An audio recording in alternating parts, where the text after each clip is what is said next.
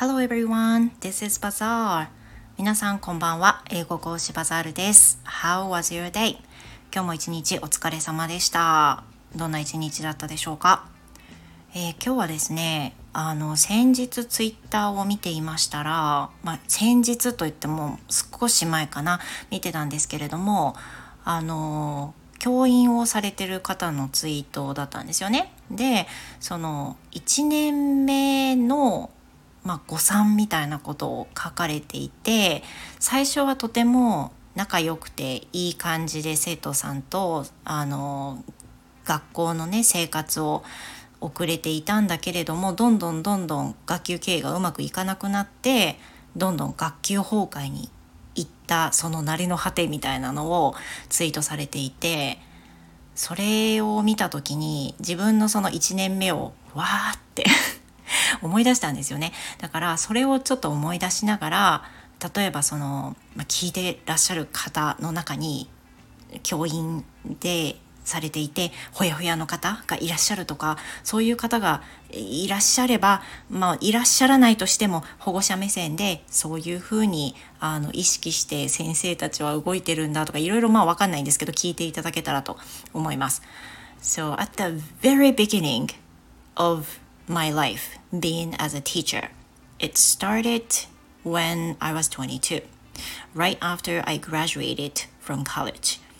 で私の、えー、教員1年目は22歳大学卒業してすぐです。で、uh, I wasn't in charge of a homeroom teacher, but I was an English teacher, so I needed to teach English to some classes in high school でその私はあの担任などは持ってなかったんですけれどもその時はもう教科担任ということで普通にいろんな担当のクラスに教えに行かなければならなかったわけです。At that time, I remembered having about five or six classes、uh, of the year. その年もあんまり覚えてないんですけどだいたい6クラスぐらいも受け持っていたかなという風な印象です。そのぐらいだったんじゃないかな。ちょっともし違ったらね、ごめんなさい。で、6クラスあったんですよね。So I had students from the first graders to third grader. So compared to my age, the age of the third graders are very similar, very close, I mean, very close ね。で、the third graders, they are like 17s or 80s, 18s, and mine was 22 at that time. So the age difference was just about 4. でその当時1年目なので私は22歳で高校3年生ともなれば17歳18歳なので あの年の差ってねわずか4歳の状態になったりすることがあるわけですよ。で4歳って言ったら場合によってはお兄ちゃんお姉ちゃんと一緒とかねいう場合があるわけです。でこれの何がね問題かなんですけども私最初1年目でもう何にも分かんない状態でスタートしたんですけど最初非常に手応えが良かったんです。あのやっぱり接しやすい年齢が近いっていう意味でみんな先生先生って寄ってきてくれていました、まあ、最終的にその寄ってきてくれていたのは変わらないのはすごくありがたいことなんですけどこの1年目がねすごく大変だったんですよ。で私は完全に勘違いしていたんですね。その年が近いっていうことで私がお姉さんのような立場で一番立場の近い話しやすい先生になりたいそう思ってたんですよね。でもこの考えがまずかったんですよ。I treated them like if I was a sister sister of them. And that was not correct. で私がそのさっき言ったようにそのやり方が間違ってたっていうのはいわゆるその年が近いっていうことを良い方向に持っていきたかったんですよね。で they liked me so much in a way. But on the other hand, they did not treat me as a teacher. でもうそれに対するいわゆるその誤算になったものは私を先生として見てくれなくなったんです後半。でこれは今振り返ると何がいけなかったかっていうと完全に先生としての立場を考えてなかったからなんですよね。だから sometimes I was too close to them. Sometimes I was behaving with them、uh, as like a sister and that was not right. でやっぱりこれはね1年目には気づけなかったことなんですけどもう毅然とした態度を取る時には取らなければならないんですよ。でこれが最初できなくてなあなあとなあなあとなあなあと時が流れたんです。そうすると生徒たちはどうしていったかっていうと生徒は人を見ているのでこの先生は全然叱らない。この先生は厳しくない。当然優しい先生は好かれますよね。だけど好かれるっていうのは本当の意味の好かれるじゃないんですよ。これはね甘く見られてるんですよ。そうなんです。で甘く見られていたので後半どうなったかっていうと1学年の子たちは割と言うことを聞いてくれました最後まで。で私がま副担任をしてたっていうのもあったんですけどま割とうまく授業がいってたんですね。でも3年生はそうはいかなかったんですよ。3年生はやっぱり1年生よりより先輩でより人生経験を積んでいるのでこの人には多少無理を言ってもこの人には多少わがままを言っても許してくれるっていうのをすぐに学んだんですよ。そこで私の授業は聞かなくなるし死後はしだすし関係ないものを持ち出すしっていうもういわゆる楽器放火に近い状態になってしまいました。これは完全に1年目の誤算でした。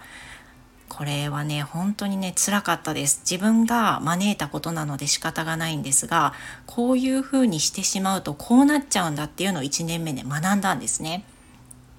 本当につらかったです。で2年目どうしようかどうしたかっていうと完全にモードを切り替えました。あの1年目に持ってて2年目も同じクラスの子にはなかなかそれはよういかなかったわけですけど2年目の時に新しいクラスを持つ時は完全にモードを変えようって決めて臨みました。それはどういうことかっていうと最初に最初から甘い顔をするのをやめたんです。もうキリッとした態度で許さないものは許しません。こうなったらあの叱ります。こういうことは許されていませんとかいろんなことを最初に話したんですよね。そうすると最初生徒たちはどういうふうに私を思ったかっていうと怖いって思ったんですよ。怖い。先生怖いって思いましたって。でも最初そのイメージを植え付けた後に面白い時には面白いことも言う。で正直な意見も言う。だけど授業の時はキリッとしないと私は怒るんですよ叱るんですよっていうのを生徒さんに生徒に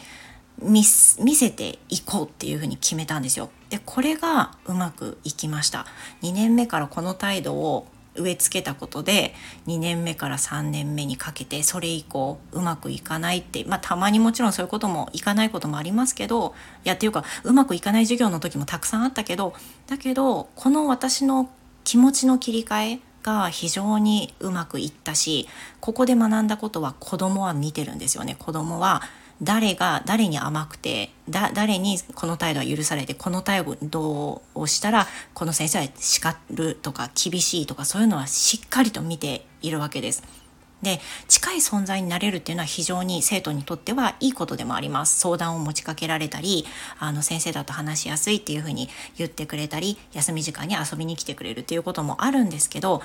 一方そういう態度も許しつつ学校での中で授業では絶対に許せないところがある。決まりとして守らなきゃいけないところがあるっていうところをしっかりメリハリをつけないとこれがね1年目になってしまうよっていうのを常に私は意識して生活をしていました。あのツイッターでねあのツイートをしてる方々を見ているとやっぱりねその過去を思い出してすごく辛いんですよすごく大変だったこともあるしあの、まあ、いつもいつもうまくいくわけじゃないんでね大変だったんですけどでも教える楽しさ今オンラインのコーチをしてますけどオンライン講師では今コーチって言ったら講師ね。オンライン講師では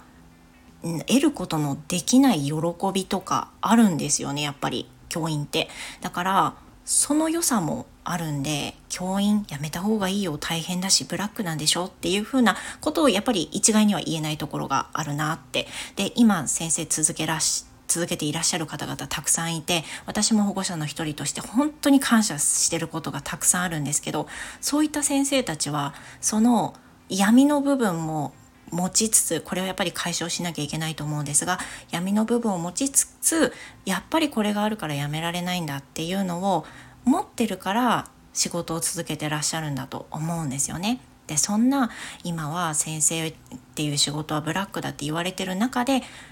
子どもたちにね寄り添ってくださる先生がいるっていうことに私はすごく感謝しています。であの頃の自分に戻りたいかっていうともう戻りたくないかなというふうにも思っています。ある程度のエネルギーは必要ですからね。ということで振り返ってみました1年目の誤算について話しました Thank you very much everyone hope to see you again goodbye